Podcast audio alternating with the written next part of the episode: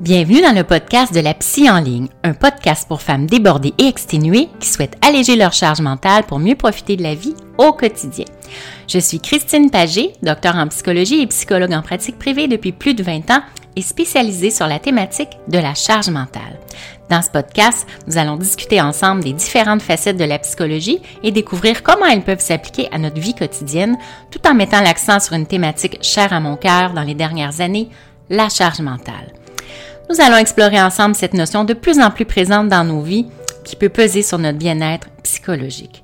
À travers des réflexions, des discussions et des conseils pratiques, je vous guiderai pour mieux comprendre et gérer votre charge mentale, que ce soit à la maison, au travail ou dans vos relations familiales et personnelles. Je vous partagerai également des astuces et stratégies pour améliorer votre résilience et votre capacité à faire face aux défis du quotidien. Chaque épisode sera une opportunité d'en apprendre davantage sur vous-même et de découvrir des outils concrets pour améliorer votre bien-être mental et émotionnel. Alors installez-vous confortablement et préparez-vous à découvrir des moyens pratiques pour alléger votre charge mentale et améliorer votre qualité de vie grâce, je l'espère, à mes conseils inspirants. Bienvenue dans un nouvel épisode du podcast de la psy en ligne. Alors, là, c'est vrai qu'il reste quelques jours euh, seulement avant la fête des amoureux. Donc, on poursuit notre petit euh, spécial couple pour la Saint-Valentin. Donc, je me présente, je suis Dr. Christine Pagé, psychologue, et aujourd'hui, nous allons discuter des différentes phases que traverse un couple au cours de sa relation, selon John M. Gottman et Nan Silver. Alors, il existe cinq phases dans la relation de couple, selon eux.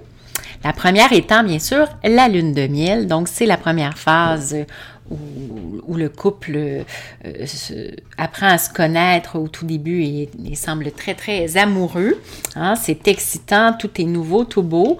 Donc vous apprenez à connaître votre partenaire, vous découvrez de nouvelles choses ensemble et vous êtes sur un petit nuage rose. Alors cette phase peut durer de quelques semaines à plusieurs mois, mais bien sûr, elle finit par s'estomper. Donc, l'attirance physique et le désir pour l'autre est souvent à son paroxysme dans la phase de la lune de miel. Ensuite vient la phase de la réalité. Oui, bien sûr. Euh, on peut aussi l'appeler la phase de la désillusion ou de la lutte de pouvoir. Donc, dans cette phase, vous commencez à découvrir les défauts, les imperfections de votre partenaire, hein, ces petits travers qui vous tombent sur les nerfs. Alors, vous commencez à découvrir, c'est ça, toutes ces imperfections. Donc, vous commencez, bien sûr, à voir la vraie personne derrière le masque. Souvent, on va présenter pendant la phase de la lune de miel. Donc, cette phase, évidemment, peut être très difficile pour certains couples car il peut y avoir des désaccords et des conflits. Alors, cette lutte de pouvoir est quand même nécessaire. Hein. elle permet de savoir qui est réellement l'autre, puis d'affirmer les besoins et les attentes de chacun face au couple. Donc, à ce stade se joue toutefois l'avenir du couple. Hein. Il semble que la moitié des couples se séparent lors de la deuxième phase, donc de la phase de la réalité. Mais pour les 50% qui restent ensemble, vient ensuite la phase de la stabilité. Donc, la troisième phase, hein, qu'on peut aussi appeler du partage des pouvoirs. Donc, après avoir traversé les hauts et les bas de la phase de la réalité, vous et votre partenaire, vous êtes installés dans une relation beaucoup plus stable. Vous connaissez mieux les forces et les faiblesses de l'autre. Vous vous êtes adapté euh, à chacun et vous êtes en mesure de naviguer euh, les défis ensemble. Donc, dans le partage du pouvoir, l'un et l'autre des partenaires acceptent de mettre ces différences, même s'ils sont parfois contradictoires, au service du couple et apprennent à gérer les crises et les conflits inhérents, bien sûr, à la vie à deux. Ensuite, en quatrième vient la phase de l'engagement, qu'on peut aussi appeler du renouveau. À ce stade, vous et votre partenaire avez décidé de vous engager à long terme. Ça peut signifier un mariage, une cohabitation ou simplement une décision de construire un avenir ensemble. Cette phase peut être très excitante, mais elle peut également être stressante parce qu'elle exige quand même un engagement plus sérieux à long terme. C'est habituellement lors de cette phase que le couple choisit de, cohabiter ensemble, de se marier, peut-être d'acheter une maison ou même d'avoir un enfant. Finalement vient la phase de l'approfondissement. Donc, c'est la cinquième et la dernière phase euh, de, des relations de couple où le couple est connecté et ouvert à l'autre. Donc, dans cette phase, oui, votre partenaire, vous avez construit une relation solide. Vous êtes capable de développer une intimité plus profonde et plus significative. Vous avez appris à vous faire confiance, à vous soutenir mutuellement et à grandir ensemble. Ces phases sont pas nécessairement linéaires. Hein. Il peut y avoir des moments de va-et-vient, bien sûr, entre, les, entre les phases entre elles c'est important de se rappeler que chaque couple est différent, puis que chaque relation ben, évolue à son propre rythme. Mais de comprendre hein, les différentes phases, ça peut vous aider à anticiper les défis, les, les opportunités pour chaque étape.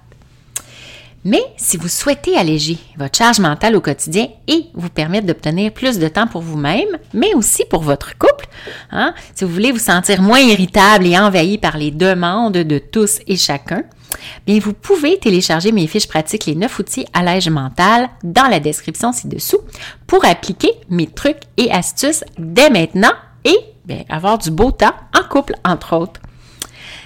Alors, je reviens à la phase de la réalité. Hein. Je vais vous donner quelques stratégies pour arriver à passer à travers cette phase-là et être dans le 50% des couples qui demeurent ensemble. Hein, on sait que la phase de la réalité, c'est vraiment, ça peut être vraiment difficile, mais il y a plusieurs, choses que vous pouvez faire là, pour vous aider à passer à travers euh, cette période un peu plus de crise puis éviter la rupture.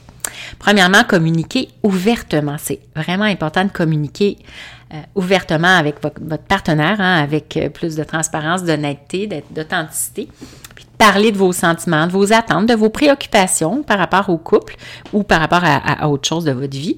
C'est aussi important, bien sûr, d'écouter les réponses de votre partenaire avec empathie et respect, puis de l'écouter lui aussi dans ses besoins, dans ses, ses sentiments, ses préoccupations, hein, parce que la communication, bien sûr, ce n'est pas seulement de s'exprimer à l'autre, c'est aussi de l'écouter. Ensuite, accepter les différences. C'est vraiment important de reconnaître que personne n'est parfait, bien sûr, et que des différences existent entre chacun.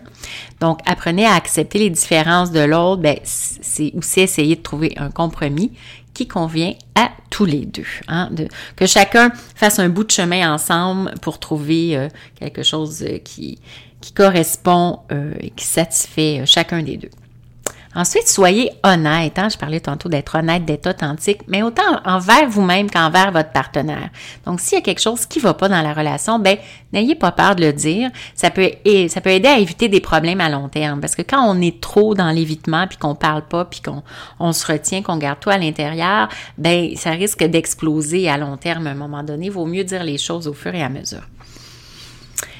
Ensuite, prenez aussi du temps pour vous. C'est important de prendre du temps autant pour vous-même que, par exemple, pour voir votre famille ou vos amis sans nécessairement que votre partenaire soit présent. Donc, il ne faut pas tout miser sur la relation. Donc, profitez de vos intérêts personnels, de vos passions, de vos amitiés aussi pour éviter de mettre trop de pression sur votre relation. Aussi, soyez patient. Hein. la phase de la réalité, ça peut être difficile, mais elle ne dure pas éternellement. Donc, soyez patient et travaillez ensemble pour résoudre les problèmes. En suivant ces conseils, vous pouvez aider votre relation à passer à travers la phase de la réalité ou qu'on appelait de la désillusion et à renforcer votre lien avec votre partenaire. Donc, gardez bien à l'esprit que chaque couple est différent et que vous devrez peut-être trouver des solutions uniques pour votre situation qui est aussi unique. Hein, souvenez-vous que peu importe la phase de votre relation conjugale où vous êtes rendu en ce moment, vous avez le pouvoir de créer une relation épanouissante et durable à long terme. Alors, je vous remercie de m'avoir rejoint dans cet épisode du podcast de la psy en ligne. Bien sûr, si vous avez des questions ou des sujets que vous aimeriez voir abordés dans les épisodes à venir, n'hésitez pas à me contacter par courriel ou par Messenger sur mon groupe privé Facebook Alléger votre charge mentale ou tout simplement aussi sur Instagram, hein, la psy en ligne. Alors, je vous dis à bientôt pour un, nouvel épisode et bien sûr, prenez bien soin de vous et de votre relation amoureuse avec bienveillance. Au revoir.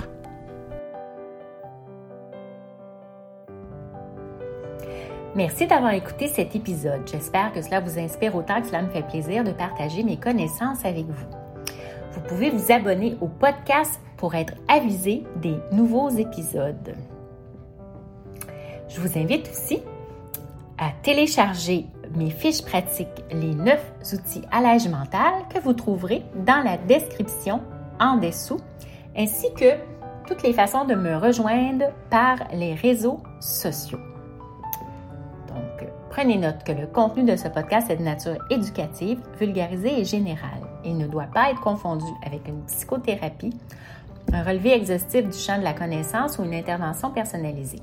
Si vous vivez de la détresse ou pour plus d'assistance, veuillez contacter un professionnel de la santé ou appeler au 811. Alors, je vous dis au revoir et surtout, prenez bien soin de vous avec bienveillance.